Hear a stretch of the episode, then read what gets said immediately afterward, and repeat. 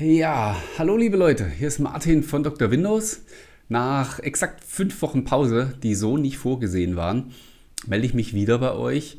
Ja, ich habe mich vor fünf Wochen von euch verabschiedet bis nächste Woche. Daraus wurde dann leider nichts. Ich wollte eigentlich auch während meinem Urlaub keine Pause machen und weiter die wöchentlichen Wochenrückblicke liefern.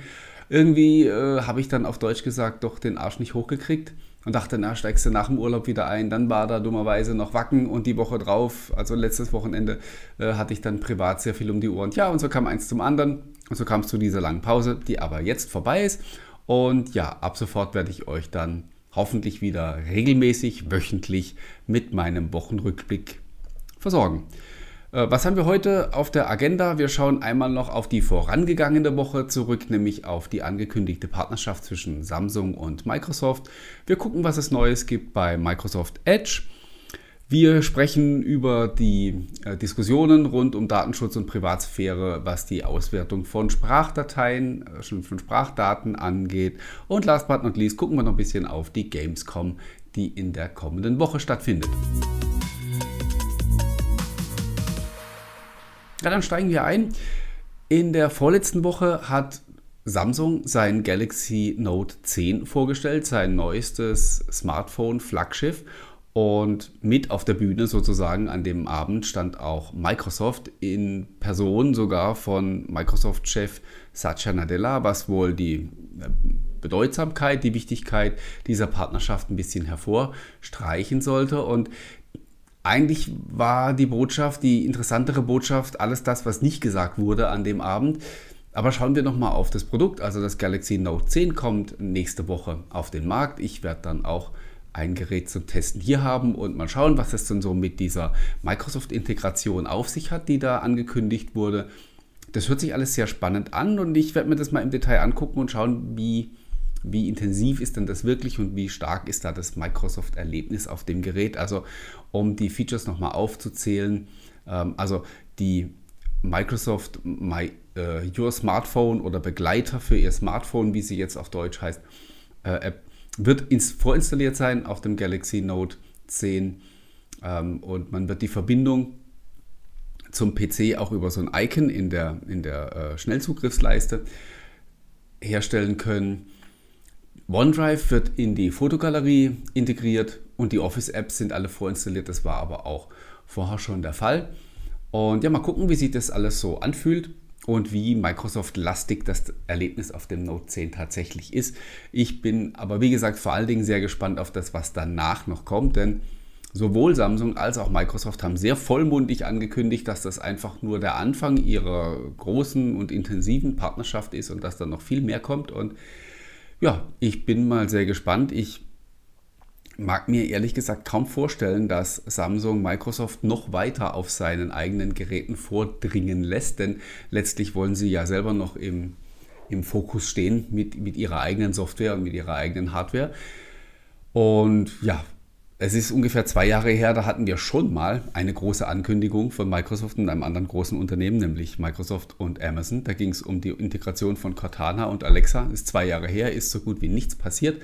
Und ich persönlich wäre auch überrascht, wenn da noch irgendwas kommt. Also das scheint schon wieder sehr stark eingeschlafen zu sein. Und ja, von daher bin ich auch mal so verhalten optimistisch, was die Partnerschaft zwischen Microsoft und Samsung angeht. Mal gucken, was da tatsächlich im Laufe der Zeit passiert noch geliefert wird. Spannendes Feature übrigens beim Note 10, auf das ich mich freue, ist diese Dex Desktop App, die es dann jetzt wohl erlauben soll, ähm, per USB-C-Kabel das Note 10 an mit dem Windows-PC zu verbinden und dann quasi Android-Apps und Windows-Programme gleichzeitig nebeneinander zu nutzen. Das ist ein spannendes Szenario und ich bin mal gespannt, wie cool sich das anfühlt oder wie praktikabel das Ganze ist, aber darüber werde ich euch dann berichten wenn ich das Gerät hier habe. Zweites Thema heute ist Microsoft Edge, also der neue Edge. Über den alten reden wir ja quasi nicht mehr.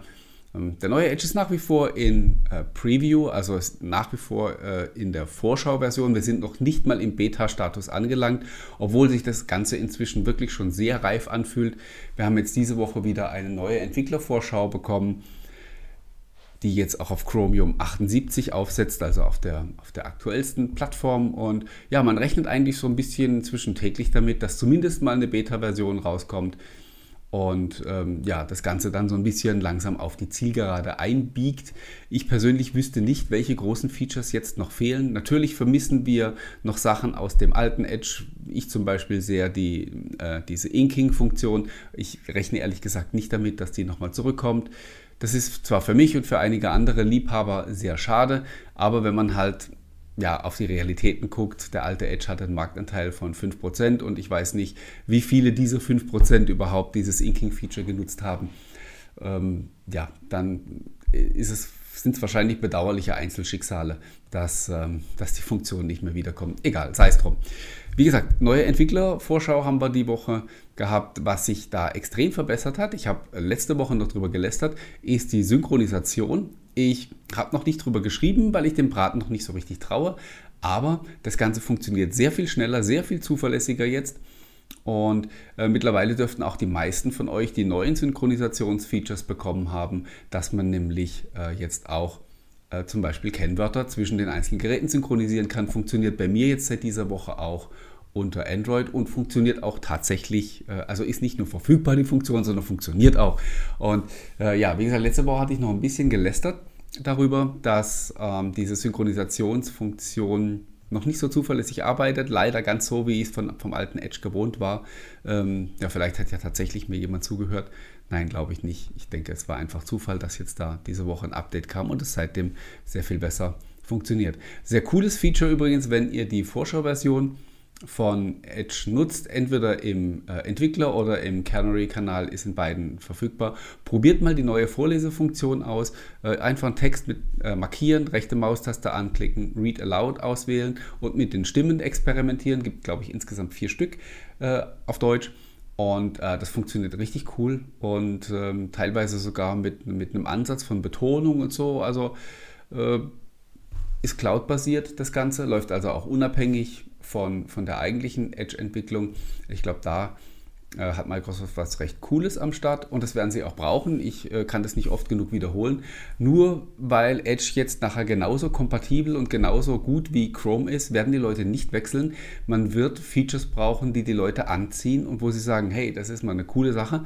Dafür würde ich sogar den Browser wechseln und vielleicht könnte so eine, so eine coole Vorlesefunktion, zumindest für, für Leute, die zum Beispiel ähm, vom Sehen her ein bisschen eingeschränkt sind, ja, ein Anreiz sein, auf den neuen Edge zu wechseln. Bin ich sehr gespannt. Vom Vorlesen hatten wir es gerade und jetzt kommen wir zum Zuhören, nämlich es gab letzte Woche schon und diese Woche wieder Diskussionen, auch Microsoft ist jetzt da in den Fokus gerückt. Ihr habt die letzten Wochen bestimmt schon die Berichte verfolgt.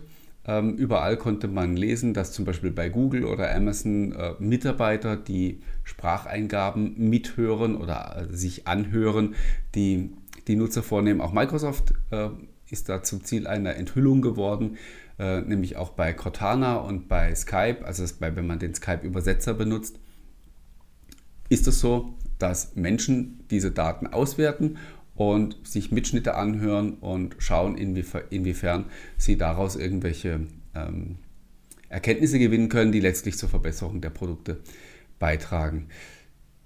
Jetzt muss man immer so ein auf, bisschen aufpassen, man kann daraus jetzt einen Skandal bauen oder man kann das recht nüchtern betrachten, aber ohne Zynismus, sage ich da an der Stelle wirklich. Ähm, ich meine, wenn wir so, wenn, wenn wir über Spracheingabe reden und wir wollen, dass das Ganze irgendwann mal natürlich funktioniert. Also, dass ich ganz einfach mit meinem PC mich unterhalten kann oder zumindest mit ihm reden kann, wie mit einem normalen Menschen und der versteht auch, was ich meine. Ja, dann, dann geht das halt eben nicht automatisch. Also, da, das muss ja jemand kontrollieren. Und ähm, nur im Entwicklungslabor kriegt man sowas nicht hin. Man braucht da Daten aus der Echtwelt. Also, dass man das tun muss sogar, ähm, habe ich komplettes Verständnis für. Allerdings, und das habe ich auch gleich gesagt, muss man da wirklich transparent sein an der Stelle. Microsoft hat jetzt die Datenschutzbestimmungen, äh, nachdem es diese Berichte gab, geändert und jetzt steht da überall eindeutig drin, dass eben Menschen bzw. Mitarbeiter sich ähm, unter, unter Umständen diese Mitschnitte anhören und äh, diese auswerten. Das ist jetzt okay. Also ist okay, dass man es gemacht hat. Was ich weiterhin nicht okay finde, ist, dass man dieser Auswertung prinzipiell zustimmen muss, damit man diese Dienste überhaupt nutzen kann. Also es muss eine Möglichkeit geben, dem zu widersprechen, zu sagen, hey, ich will diese Features nutzen, aber ich will euch eben nicht dabei helfen, eure Dienste zu verbessern. Äh, nehmt bitte die Daten von jemand anderem. Natürlich verstehe ich, dass man sowas nicht anbieten will, weil sonst vielleicht zu viele Leute davon Gebrauch machen und dann hat man nicht die Datenbasis, die man auch tatsächlich braucht für die Weiterentwicklung. Aber in Gottes Namen, dann dauert es halt ein bisschen länger und äh, wir brauchen noch ein paar Monate oder Jahre länger, bis diese Funktionen richtig gut sind. Aber ähm, ja, im Sinne von, von Vertrauen, Zuverlässigkeit und Transparenz muss das einfach möglich sein, dass ich da eine Möglichkeit habe, zu widersprechen und sagen, nein, ich möchte das nicht. Gut, dann wäre auch das geklärt. Jetzt kommen wir zur Gamescom, die in der kommenden Woche stattfindet, wo ich aber jetzt einfach nur mal so einen kleinen Ausblick nur äh, wage, denn da wird dann mein Kollege Daniel ähm, der neu noch bei uns im Team ist, äh, dann übernehmen. Der hat auch viel mehr Ahnung vom Thema Gaming wie ich. Und äh, da sind wir auf seine Expertise gespannt. Er hat einen ganz vollen Terminkalender, ist bei ganz vielen Publishern unterwegs. Natürlich ist er auch bei Microsoft und Xbox am Stand. Die werden natürlich wieder mit einer riesen Präsenz vor Ort sein. Nicht nur mit Xbox, sondern auch mit einem ganz großen Gaming-Bereich, also Windows-Gaming-Bereich. Über 80 PCs werden da stehen von unterschiedlichen Herstellern, wo man die neuesten Games zocken kann. Und dann haben sie noch so eine komische Kugel dabei, wo man äh, sich reinsetzen kann und die Lego Speed Champions in 4D spielen. Das Spiel macht übrigens unheimlich Laune. Also wer es noch nicht ausprobiert hat, unbedingt mal ausprobieren. Die Lego Speed Champions. Ich bin Lego-Fan, vielleicht dann bin ich entsprechend vorbelastet. Aber das Spiel ist richtig cool gemacht, wenn man dann also irgendwo äh, gegenfährt und die Klötzchen äh, durch die Gegend fliegen. Ja, sehr coole Sache. Aber auch auf der Straße bleiben macht mit dem Spielchen Spaß. Äh, bevor die Gamescom losgeht, äh, legt Google nochmal vor, sie äh, wollen am Montagabend nochmal Neues zu ihrem Game Streaming Dienst äh, Stadia vorstellen. Machen sie genauso wie, wie auf der E3, also noch bevor der große Event losgeht, holen sie sich nochmal das Publikum sozusagen exklusiv für sich und ähm, ja, wollen vor allen Dingen was zum, zum Spieleangebot loswerden. Und da bin ich extrem gespannt, weil was Google bislang erzählt hat über Stadia, klang alles sehr vielversprechend und sehr cool. Und viel, ja, vielversprechend habe ich schon gesagt. Und äh, ja, was bislang noch fehlte, waren wirklich die Inhalte, die Games. Und das ist natürlich äh, der Punkt, über den die Schlacht gewonnen wird. Und von da bin ich sehr gespannt, was Google da am Montag zu erzählen hat. Und ihr sicherlich auch.